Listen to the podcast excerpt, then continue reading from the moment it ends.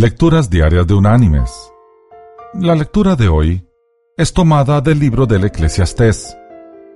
Allí en el capítulo 8 vamos a leer desde el versículo 6 hasta el versículo 8, que dice, Porque para todo lo que quieras hay un tiempo y un cómo. Aunque el gran mal que pesa sobre el hombre es no saber lo que ha de ocurrir, y el cuándo haya de ocurrir. ¿Quién se lo va a anunciar? No hay hombre que tenga potestad sobre el aliento de vida para poder conservarlo, ni potestad sobre el día de la muerte. Y la reflexión de hoy se llama Casa nueva, vida nueva, muerte vieja. En la casa todo era alegría, festejo y felicidad. La casa estaba recién construida y la familia se había mudado hacía apenas tres horas. Además del festejo por la casa nueva, se brindaba por la felicidad de una pareja de recién casados. Asimismo, en el jet de fabricación británica, todo era festejo y alegría también el avión estaba recién reparado y volvía a la casa de su dueño, el magnate liberiano Hawker Siddeley. El ingeniero de vuelo, Joseph Dovely, inglés de 41 años de edad, se sentía feliz también. Pero la tragedia los envolvió a todos. El avión falló al poco tiempo del despegue se vino a tierra y chocó contra la casa. Diecisiete personas murieron en el accidente, entre ellos la pareja de recién casados. La casa y el avión se incendiaron y quedaron reducidos a cenizas.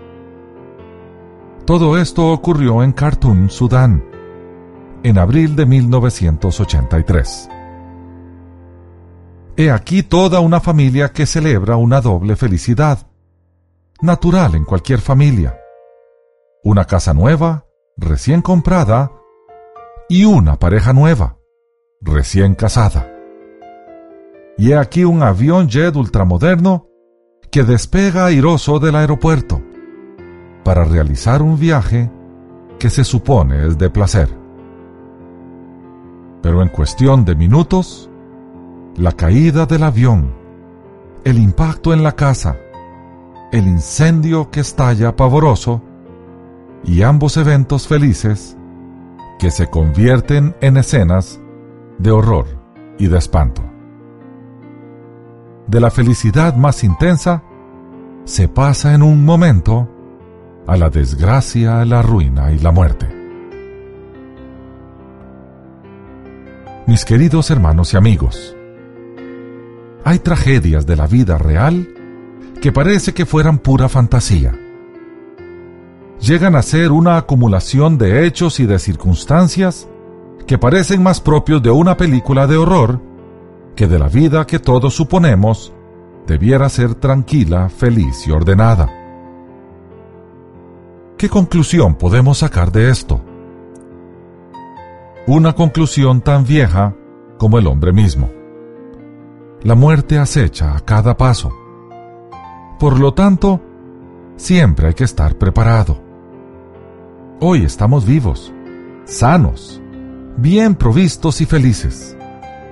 Mañana podemos estar enfermos, agónicos, arruinados o muertos. ¿Cuál es la actitud que nos conviene adoptar ante esta fragilidad e inseguridad de la vida humana? Estar preparados para cualquier eventualidad y como el único que nos promete seguridad permanente y vida eterna es Cristo, entonces hoy, en este momento mismo, cuando el bienestar nos rodea, hoy, no mañana, es conveniente que le entreguemos nuestra vida a Cristo y lo reconozcamos como Señor y Salvador. Es hoy, no mañana.